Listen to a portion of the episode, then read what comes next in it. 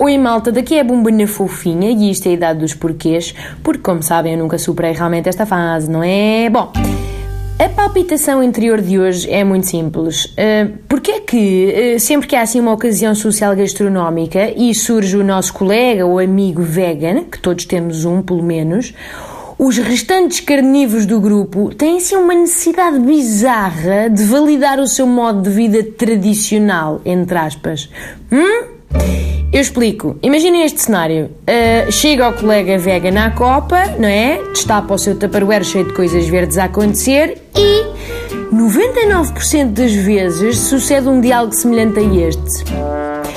Ah, eu invejo a tua força de vontade, sério. É que realmente é saudável, não é? Uma pessoa chega aos 30 e quer começar a tratar de si. E hoje realmente já há alternativas boas à carne. Até há enchidos de tofu que não são maus, fó, fó, fó.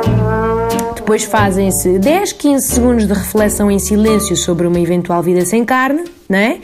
E depois comenta-se alto e bom som. Não, eu não vivia sem um homem bifinho, nem pensar.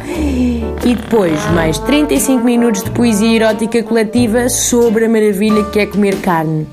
Não, e um bom naco mal passado com sangue a escorrer. Hum, ui, uma linguiça assada em álcool. Uma vida sem isto não é vida.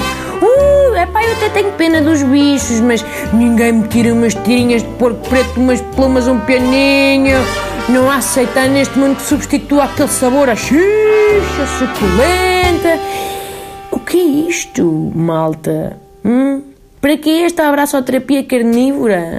É que isto é basicamente para se validarem uns aos outros nas suas escolhas, não é? E acabarem todos especialmente satisfeitos com a sua carnivorice, sem peso na consciência, só nas laterais da coxa, porque a comer enchidos assim, pois não há elítica de ginásio que perdoa. Bom, e depois há sempre um colega que vai mais além e descobre de repente aquela costela nutricionista que há em si e começa a duvidar, sem qualquer fundamento, se aquilo será realmente saudável. Sabem? Aquele colega?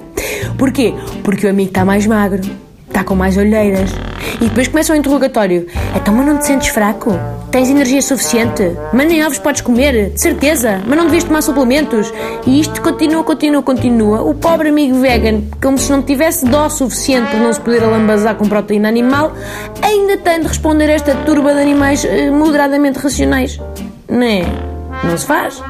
E se acham que naquele dia o assunto fica aparentemente arrumado, desenganem-se, porque a conversa depois parece que caduca e ressuscita como nova duas ou três semanas depois, quando o amigo vegetariano volta a trazer a sua marmita especial com iguarias deliciosas e recomeçam os 35 minutos de reflexão carnívora, sempre iguais. A hipótese, será que conseguia? Negação? Não, nem pensar.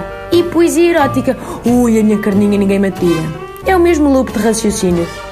E ninguém sabe se isto, no fundo, o objetivo é tentar reconverter o amigo aos prazeres carnais ou se é simplesmente por sentimento de culpa porque a carne é fraca. Literalmente. Enfim, e cada um ficar em paz com o que decida larvar? Hum? Fica para reflexão. Sem outro assunto de momento, despeço-me cordialmente.